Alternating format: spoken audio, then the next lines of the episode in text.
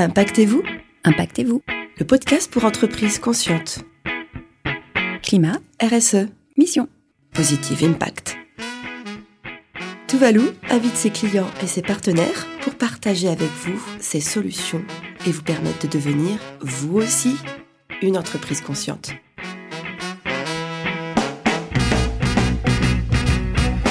Bonjour, bienvenue sur le podcast Impactez-vous de Tuvalu. Et aujourd'hui, bah, j'ai tout simplement invité mon collègue Nicolas Desmoitiers, responsable de la R&D. Bonjour Nicolas. Bonjour Marie. Alors, on va dans la ligne droite de mon ancien podcast euh, qui était tout frais rapporté de la COP26. On va continuer à parler climat, parce que c'est ce qu'on fait beaucoup en ce moment. Et euh, j'aimerais que tu me parles de net zéro. Alors, on en a beaucoup entendu parler. En deux mots, qu'est-ce que c'est net zéro? Avec grand plaisir, oui. Bah, ça fait référence à l'objectif euh, mondial hein, de la neutralité carbone à, horizon 2050. Et c'est un concept qui a été euh, bah, pris par énormément d'acteurs, hein, les, États tout d'abord, euh, notamment à la COP, puis les acteurs sous-étatiques, hein, donc notamment les entreprises, qui affichent des objectifs de neutralité carbone, alors parfois à horizon lointain ou alors dès maintenant. Alors, est-ce que c'est, est-ce que net zéro, c'est comme être neutre en CO2, neutre en carbone? Alors, euh, dans l'imaginaire collectif, oui. En fait, non, ça veut rien dire euh, net zéro à l'échelle d'une entreprise, ça n'a pas de sens. hein, c'est ce que rappelait euh, le GIEC dans son dernier rapport, beaucoup d'experts et scientifiques à la COP ou l'ADEME cet été. Mais, mais c'est vraiment un concept qui a du sens que à l'échelle mondiale. Par contre, ce qui est tout à fait vrai et ce qu'on peut, ce qu'on peut, ce qu'on peut dire pour les entreprises, c'est qu'elles ont un rôle à jouer dans la contribution à cet objectif mondial de neutralité carbone. Et alors, ce rôle à jouer, parce qu'il faut des choses simples pour les entreprises qu'on comprenne. Mhm. Donc, net zéro, finalement, pour une entreprise, si elle s'engage, qu'est-ce qu'elle fait? En fait, tout d'abord, c'est euh, vraiment s'engager sur une trajectoire de réduction d'émissions de gaz à effet de serre. Net zéro, en fait, euh, donc il y a, c'est l'équilibre hein, entre, euh, à l'échelle mondiale, c'est l'équilibre entre les absorptions de gaz à effet de serre avec la biosphère principalement et les émissions de gaz à effet de serre. Mais pour une entreprise, c'est d'abord réduire ses émissions de gaz à effet de serre. Euh, pour donner un, chiffre concret, c'est euh, en gros de réduire de 50% entre 2020 et 2030, puis pareil sur la prochaine décennie pour arriver à horizon 2050 à une trajectoire de réduction de l'ordre de 90%. Et après, on peut parler de, de développer des puits de carbone. Alors, euh, mais on part de quoi dans ce cas-là? Parce que euh, on réduit Mm. de 50%, mais pour commencer, premier pas, euh, qu'est-ce qu'une entreprise doit faire? Ok, oui, c'est vrai que tout d'abord, avant même de, de commencer à réduire, il faut déjà avoir le- la situation initiale, le point de départ. Et donc, euh, pour ça, pas d'autre choix que de mesurer ses émissions de gaz à effet de serre. Et on fait un bilan carbone. Et donc on fait un, un bilan carbone, on mesure son empreinte carbone. Euh, ce qui est hyper important à cette étape-là, c'est de mesurer sur l'ensemble de la chaîne de valeur, donc le plus large possible. Et ça, c'est un point qui est, essentiel de dire on, regarde vraiment ce qu'on appelle le scope 3, donc avec euh, l'amont, l'aval de la chaîne de valeur, et on n'identifie pas le responsable des émissions de gaz à effet de serre, mais on identifie toutes les émissions de gaz à effet de serre sur la chaîne de valeur pour ensuite euh, identifier les leviers de réduction possibles. Oui, parce que scope 1 et 2, nos émissions directes, euh, finalement, on se retrouve très vite. euh, bah, soit on arrive très vite à réduire de 50%, mais après, on n'a plus grand-chose à faire. Comment, euh, alors, comment on peut réduire chez les autres? On peut réduire avec les autres en fait, plutôt que chez les autres. C'est pas vraiment. euh, il faut sortir de la responsabilité de, de l'entreprise, euh, mais c'est vraiment avec tous les acteurs de la filière, de la chaîne de valeur, les fournisseurs, les clients, réfléchir ensemble, développer des synergies pour réduire, euh, pour réduire ensemble. Donc, on mesure. hein, c'est vraiment le métier premier de Tuvalu, on le rappelle. hein, on est un outil pour réaliser des bilans carbone. Et justement, euh, on le fait dans la durée. Et euh, donc, chaque année, on voit son bilan carbone réduire jusqu'à 50%. Mais comment on, on le pilote Comment, enfin, mesurer, c'est pas agir non plus. Comment on, avance? Non, ouais, donc c'est vraiment un, prérequis. Le but, c'est de, au bout d'un moment, d'être vraiment rompu à l'exercice, que ça devienne euh, presque automatique et qu'on puisse, euh, et qu'on puisse avoir du temps pour passer à, la suite. Et une fois qu'on a mesuré, qu'on a fait ce, qu'on a le point de départ, on a encore une étape de, de diagnostic finalement qui est moins quantitatif, mais qui est plus euh, stratégique. Donc euh, le diagnostic de ma maturité en, en termes de, de climat. Et donc là, il y a, il y a plein de questions à renseigner. On va regarder, euh, donc ça va être beaucoup plus qualitatif. On va regarder à la fois le, le modèle d'affaires de l'entreprise, euh, à quel point est-ce qu'il est compatible avec un monde bas carbone aujourd'hui. On va regarder l'influence potentielle de l'entreprise sur, sur les clients, sur les fournisseurs. Alors juste pour illustrer un modèle d'affaires euh, bas carbone, enfin où en quoi mon modèle d'affaires ne peut pas être euh, bas carbone? Enfin, que- quelle question Parce que c'est assez abstrait, je crois, pour les entreprises. Tout à fait. Et bah, typiquement, on va regarder la dépendance euh, aux énergies fossiles, la dépendance aux matières premières. Si, si ma, mon activité nécessite de, de faire transporter des produits euh, sur des milliers de kilomètres, j'ai un problème de dépendance aux énergies fossiles. Et dans un monde où il y en a moins, forcément, il faut que je réfléchisse à comment m'adapter. Ouais, on a des beaucoup d'entreprises ont des modèles d'affaires un peu extractivistes finalement. Ah bah, Aujourd'hui, la plupart d'entre elles. Mais c'est justement pour ça qu'on fait ce diagnostic. Donc pour, euh, pour identifier ces dépendances, pour identifier euh, vraiment le scope d'influence large, euh, et après sur sa chaîne de valeur, avec ses clients et ses fournisseurs, qu'est-ce qu'on va regarder? Eh ben, on va regarder, c'est pour ça qu'on fait un bilan carbone, c'est qu'on va regarder les postes d'émissions significatives, les émissions significatives, et c'est sur celles-ci qu'on va se concentrer pour bah, travailler avec les clients sur ok comment comment on peut réduire l'impact carbone de mon de mon offre, euh, comment je peux je peux vous répondre à votre besoin en réduisant l'intensité carbone de l'offre. Avec les fournisseurs, on va plutôt, euh, bah, dans un premier temps, leur demander euh, est-ce que vous mesurez, vous, et est-ce que vous pourriez me donner les, les chiffres Et ensuite réfléchir à, OK, dans votre, dans votre bilan carbone, où sont les postes d'émission principaux Comment on peut, comment on peut trouver des alternatives C'est vrai qu'on peut pas changer les choses tout seul. euh, moi, je travaille beaucoup dans le fret en ce moment et Mhm. euh, on peut pas. Enfin, faut qu'on explique à notre client qu'on peut pas livrer en 15 minutes ou en une heure. Sinon, c'est très polluant. Mais ils s'en rendent peut-être pas toujours compte. Donc, c'est un peu ça. euh, le- Prise de conscience et, euh, et levier d'action collectif. Donc, on a ce bilan. on a à peu près compris. Enfin, c'est déjà, ça prend, ça prend du temps ces étapes-là. C'est ça, tout à fait, ça prend du temps. Et euh, ce que tu viens de dire sur euh, bah, parler avec les clients, parler avec les fournisseurs, c'est hyper important, cette étape de, finalement pédagogie et de- d'engagement avec toutes les parties prenantes pour leur faire comprendre. Et ensuite, euh, donc là, on sait où on va. Enfin, on s'engage dans Net Zéro, mais c'est concrètement comment on fait? On signe quelque part, on a, euh, on s'affiche, on fait de la communication. Comment on fait pour s'engager dans Net Zéro C'est un peu ça. Alors il y a plein de, il y a plein de labels ou de ou d'initiatives. hein. Les, les plus connus, par exemple, on a les Science Based Targets, on a le Net des, de- du collectif B Corp. Et donc c'est quand même un- une étape d'engagement où on affiche euh, publiquement son euh, sa contribution au Net Zero, voire même euh, concrètement son objectif de réduction euh, vraiment à long terme. hein. Donc on parlait tout à l'heure de de 50% de réduction entre 2020 et 2030, c'est bah, c'est- l'exemple parfait. C'est euh, bon, bah, moi en tant qu'entreprise, j'affiche ma volonté de réduire par deux mes émissions en 10 ans.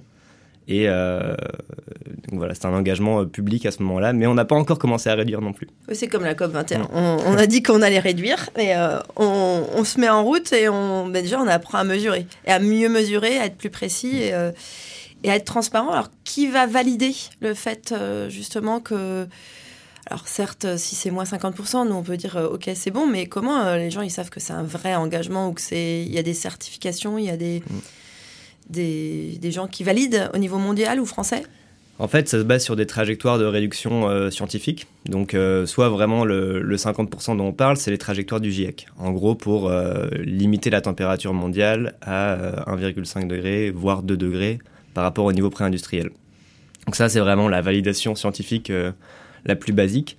Et ensuite, euh, pourquoi est-ce qu'on ne parle pas de 50% pour tout le monde? C'est que selon le pays, selon le secteur, selon la, situation initiale, justement, on va avoir des trajectoires qui vont être plus ou moins intenses, avec des, cours, et des pentes euh, plus ou moins fortes. D'accord. Et une fois que ça, c'est, on a le point de départ, on a fait notre bilan carbone, on a fait notre diagnostic, on a fixé notre objectif, on l'a annoncé euh, publiquement.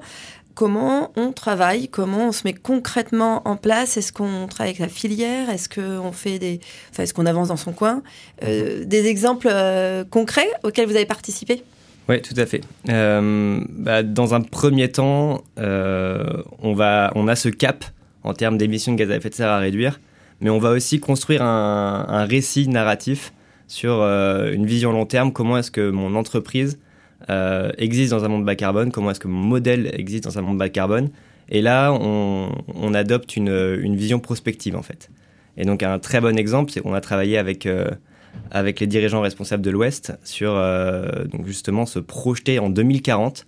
Donc euh, ça paraît très très loin hein, pour une entreprise de, se projeter dans un monde bas carbone. Et, euh, et, donc là, on construit des, des, des, scénarios en fait pour, euh, pour évoluer dans un monde bas carbone en tant qu'entreprise. C'est vrai qu'on a eu le plaisir de travailler avec Virginie Resson sur ce, sur ce sujet-là, qui est la présidente du GIECP de la Loire et qui est prospectiviste. En ce moment, ça fleurit d'ailleurs, ces scénarios de prospective. On est post-Covid.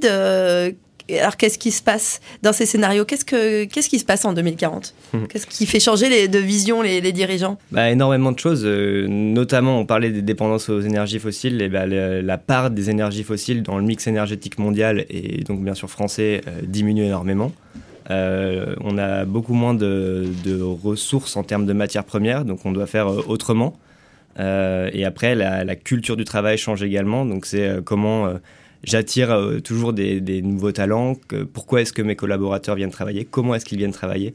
Donc euh, tout change tant en termes de flux qu'en termes de, de, culture et d'identité des entreprises. Et ça, on, on en voit finalement, euh, depuis le Covid, on en voit les signaux. Parce qu'avant, euh, on pouvait rester aveugle. Là, sur l'épuisement, sur les pénuries, on parle de pénurie, -hmm. on, parle de, on reparle de cette notion de dépendance, de le relocaliser une vision d'entreprise, ça ressemble à quoi? Concrètement, qu'est-ce qu'on écrit On dit aujourd'hui, moi, entreprise, je vois quoi? C'est ça. Euh, bah en fait, je vois. Euh, D'abord, je vois pourquoi je suis pas viable dans un monde bas carbone. Donc, euh, on parlait du, du, du, transporteur qui aujourd'hui a des, des, camions avec, euh, avec principalement des, des, moteurs thermiques, donc de la cons consommation d'essence. Euh, et qui fait des retours à vide et qui, fait, euh, qui livre dans toute la France, voire dans toute l'Europe. Euh, donc toute cette dépendance aux énergies fossiles, ça ne marche pas dans un monde bas carbone.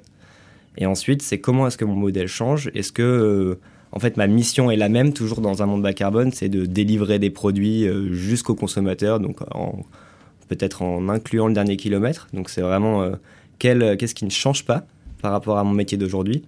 Et ensuite, euh, donc on a ce qui est viable et ce qui ne change pas. Et donc, euh, on peut définir le nouvel état euh, pour, pour le, le, transporteur, par exemple. Alors, il y a autre chose qui a émergé avec cette crise de Covid, on a parlé de métiers ou de secteurs essentiels ou non essentiels. Est-ce que ça, ça peut nous aider à se définir notre raison d'être? Parce que finalement, pour se définir une raison d'être, autant que ce soit un peu essentiel, comment on, les entreprises elles peuvent intégrer ça pour, pour réussir à définir leur vision? Ou est-ce qu'elles font? Est-ce qu'elles prennent conscience qu'elles ne sont pas essentielles? C'est encore un peu difficile. Hein. Euh, c'est vraiment des. Mais de toute façon, c'est un exercice qui est difficile. C'est un peu une crise identitaire pour, euh, pour le dirigeant ou pour, pour l'entreprise. Euh, on commence à parler de besoins, de besoins essentiels, par exemple. Après, les, les, entreprises ont encore du mal à, à identifier pourquoi est-ce qu'elles sont essentielles ou pas. Mmh. Ouais, c'est mmh. un, un, mot un peu émergent. Mmh. Donc, on a bien le, les bases, hein, mais là, on a tout ce, ce, diagnostic, les objectifs, la vision, on sait où on va, mais on, on a d'un certain côté toujours pas bougé. Enfin, ça paraît beaucoup de non, travail préparatoire. Euh, c'est les composants d'une stratégie climat. Alors, euh, les mots stratégie, c'est assez vaste. Mmh. Est-ce que c'est les ingrédients? Est-ce qu'il en manque? Euh, Quand, quand est-ce qu'on se met en marche après? Il en manque encore. Hein. Euh, finalement, c'est vrai qu'on n'a pas encore commencé à réduire, mais euh, à ce moment-là, donc, euh, mais on parle de stratégie globale. Hein, c'est quand même un, énorme chantier. Il en manque encore. Il faut s'assurer à ce moment-là d'avoir à la fois le, les instances de gouvernance impliquées dans la démarche de stratégie. Donc, bah, normalement, quand on a défini cette vision et quand on a défini cet objectif long terme, euh, il y a par exemple le CODIR qui est impliqué. Euh, et ensuite, il faut s'assurer que ça se diffuse dans l'organisation. Donc euh, toutes les différentes strates, donc par exemple les managers, euh, les, les, différents métiers au sein de l'entreprise, puissent bah, intégrer ces objectifs, les décliner, qu'ils veulent dire quelque chose pour eux. Donc par exemple, on peut avoir des objectifs de réduction qui se déclinent par activité, par business unit, par produit. Euh, donc ça, c'est vraiment assurer que tous les collaborateurs de l'entreprise euh, s'imprègnent de ces objectifs. Et après, il faut aussi l'expertise, l'expertise en termes de climat. Donc vraiment, on a ces trois éléments. On a le, la, la, gouvernance, euh, les métiers opérationnels et l'expertise climat, qui sont trois ingrédients importants à avoir euh, avant même de se lancer dans un plan d'action Alors ça, c'est euh, bah, vrai que insister sur le fait que c'était pas une stratégie climat, mmh. mais une stratégie globale. Euh, est-ce que la, la, la nécessité, enfin finalement, est-ce que ces entreprises elles sont facilement convaincues aujourd'hui, ou alors il y en a qui qui sont aveugles? Enfin, je pense que oui. Enfin, la, la réponse. Mais qu'est-ce qui fait basculer ces dirigeants de cette nécessité de mettre en œuvre une stratégie qui soit euh, euh, intrinsèquement bas carbone Il y a beaucoup de- d'éléments différents, hein, ça dépend de, de chaque, euh, de chacun. Il y, en a qui, il y en a beaucoup qui voient le risque en fait aujourd'hui. C'est ça qui est, qui est sûrement différent par rapport à il y a quelques années où euh, ce qui faisait basculer c'était plus l'éthique euh, ou le, le sens, voire les déclics climatiques que, que certains peuvent avoir. Aujourd'hui, je pense que c'est beaucoup plus pragmatique. Euh, Il y en a beaucoup qui, qui basculent avec, avec euh, bah, des risques réglementaires, la réglementation qui rattrape euh, les entreprises euh, pour la mesure et la définition de trajectoire bas carbone, mais aussi d'autres risques, hein, des risques d'image par exemple, euh, à la fois au niveau des, clients qui, attendent hein, de plus en plus de de- d'engagement sur le climat, mais aussi des collaborateurs en interne ou de marques employeurs. Il y a énormément d'entreprises aujourd'hui qui n'arrivent plus à recruter parce que, moi je le vois, hein, je donne des, cours à, Centrale en sciences du climat. Aucun de mes étudiants, euh, a priori, n'a envie d'aller dans la grande distribution, par exemple. Et donc euh, la grande distribution, bah, forcément, ils doivent, euh, ils doivent afficher des- un engagement fort sur le climat pour attirer des nouveaux talents et avoir de l'expertise climat en interne. Et euh, alors, tout ça, on, on va enchaîner sur un deuxième podcast pour parler de la mise en, en pratique, hein, parce que en fait, c'est aussi ce temps long. Euh, Comment les entreprises peuvent se réapproprier ce temps long Parce que là, on, on- on est un. On- les dirigeants sont des hommes d'action. L'entreprise est en action en général. Et là, on, on, on- on leur parle d'anticipation de ce qui va se passer dans 10 ans. Euh, comment on ralentit euh, Comment on prend de la hauteur quand on a une entreprise Ou comment on les aide, nous, euh, à, à voir plus loin et à comprendre ces enjeux du climat? Et ben, c'est de la pédagogie. En fait, euh, dans un premier temps, on explique vraiment le, le contexte. Alors, ça peut paraître très long et très frustrant. hein. C'est vrai que tout ce dont on a parlé, tous ces éléments, on n'a pas encore, on n'est pas encore passé à l'action. Mais c'est un terreau qui est, qui est essentiel pour, euh, pour derrière avoir des plans d'action efficaces. Et finalement, c'est de la pédagogie à la fois sur euh, bah, les enjeux climat, sur euh, les, on parlait de trajectoire mondiale, nationale, de dépendance aux énergies fossiles, de, de conséquences, de risques et de culture d'entreprise. Donc beaucoup de pédagogie avant d'arriver à, à ce diagnostic et de pouvoir passer à l'action après. Comme ça, on fait du teasing pour le, pour le, le podcast d'après, parce que c'est vrai que il faut prendre de la hauteur, il faut réfléchir, il faut euh, et, et- et c'est riche d'ailleurs de pour faire évoluer la stratégie, parce que Mm. on passe quand même de stratégie où globalement la finalité est de vendre plus. Mhm. Euh, Est-ce que là on on vend mieux, on vend moins, on- enfin juste pour conclure cette étape-là, il y en a quand même beaucoup qui, qui ont qui ont un peu des craintes sur, Mhm. ce- sur cette nouvelle, euh, sur ces nouveaux éléments de stratégie. Comment, comment on les motive? Comment euh, on, on rend cette stratégie climat ou bas carbone euh, attrayante? Ben en fait, en ne parlant plus de stratégie euh, bas carbone en tant que telle, mais en vraiment en intégrant le climat dans la stratégie de l'entreprise. Et finalement, en faisant ça, on va peut-être vendre plus, euh, moins, mieux, etc. Mais on aura intégré le climat à la base de la stratégie et de la vision long terme. Et donc, on, on s'assure de la pérennité de l'entreprise, de sa performance. En fait, on est toujours sur une notion de performance, mais dans des règles du jeu euh, mondiales qui ont changé. Exactement. Alors maintenant, on va se retrouver dans ce deuxième podcast pour la mise en action, parce que ah, on a pris de la hauteur, mais on a quand même envie d'y aller. Merci Nicolas pour cette première session, et on se retrouve tout de suite dans un second podcast pour parler de tout ça. C'était Impactez-vous. Parce qu'il est urgent de changer d'économie. Devenez vous aussi une entreprise consciente.